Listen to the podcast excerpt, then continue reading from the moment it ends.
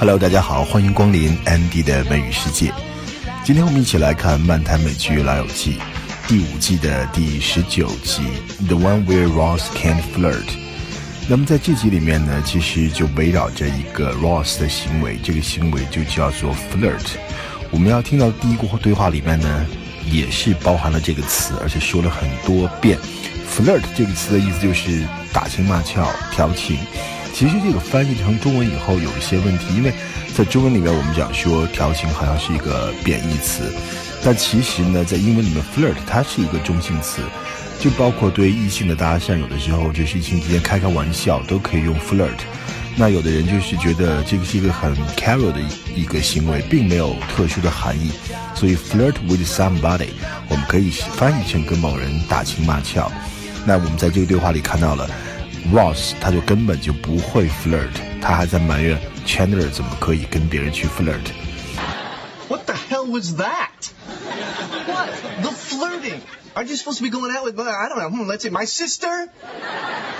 I was not flirting. Well, it was totally flirting. Somebody got a haircut.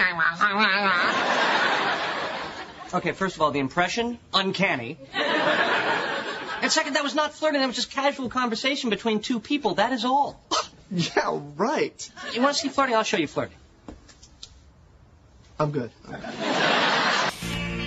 好，在接下来的这个对话里面，我们听到了 Joey 将要客串一部美剧，这部美剧叫做《Law and Order》。法律与秩序， 这是一个非常有名的美剧，它也是比较真实的反映美国这个法律制度的一个电视剧。从九零年开播，一九九零年一直播到现在。那现在还去年我记得还在播它的特殊剧集，叫做《Law and Order》，呃，Special Victim，特殊受害者。所以他们才会说 Joey 能够客串这部剧，So proud of you, Joey，We are so proud of you。但是我们知道后面其实 Joey 的戏份被砍了，就是后话了。Joey. I can't believe he's going to be on Law and Order. I know. But don't you think that it should be called Order and Law? Well, no, because first they arrest the guy and then they try him. Yeah, don't get me started on that. 接下来这个对话，Chandler 说，Monica 和所有 Tri-State Area 的人都有过 flirt。那可能大家不明白什么叫做三州地区 Tri-State Area。Tri-State Area 只要是其实三个州 交汇的那个地方就可以叫 Tri-State Area，但是呢，在美国一般人们说 Tri-State Area 指的都是纽约市、纽约州啊，就是这个新泽西州还有康涅狄克州它的这个交界处啊，也就是最发达一个地区，就是纽约地区，也叫做纽约都会区 Tri-State Area。So, uh, Monica, do you do you like the Law and Order? Yeah, it's good. See, I'm finding out all the stuff about you today. Like you, you like the Law and Order, and and you flirted with every guy in the tri-state area. okay, let me get this straight. It's okay for you to flirt, but not for me. I'm so glad we cleared that up. Look, I'm sorry, but some things are different for men and for women.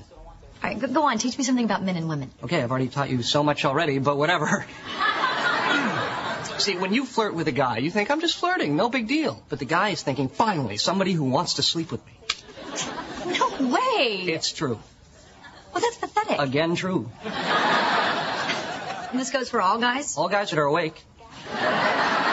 Then we go to sleep, and all guys from the other end of the world wake up and behave the exact same way.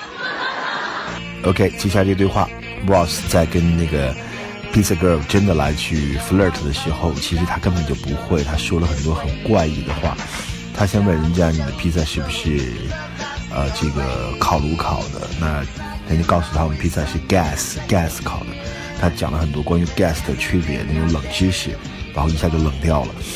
gas 在这里呢指的是天然气 gas，嗯，另外呢 gas 在口语里面其实有汽油的意思，gas station 啊这个加油站。Gas 在淋雨里还有空谈吹牛的意思。让我们听一下 Ross 这段很尴尬的 flirting。Hey, oh, we we can't keep eating like this. it's at twelve fifty. Okay. Um, so, you make the pizzas in one of those uh, wood burning ovens? No, actually, um, I think they're Gas. Gas? Wow. Intense. If this is the way all the Gellers flirt, we don't have a problem. OK，我们讲到了最后一个对话是 Joey，他为了吸引他奶奶的注意力，好了，他去换一盘录像带，能够看到他的这个表演。他说：“哎，Pope 来了。”，Pope 就是天主教的教皇、教宗 Pope，因为它这个词来源于 Greek，当然很多英文单词都是来源于 Greek，本意是父亲。那么现在的教皇大家知道了是这个方济各。Hey, is the show still on? Almost over, man. Hey, Noni. Oh, oh, is that the Pope? Why am I looking? OK，这就是今天的漫谈老友记。我们这里面最搞笑的就是 Ross 那个蹩脚的 flirting，我们可以看一看这一幕。好的，今天的漫谈老友记就到这了，我们下期再见，拜拜。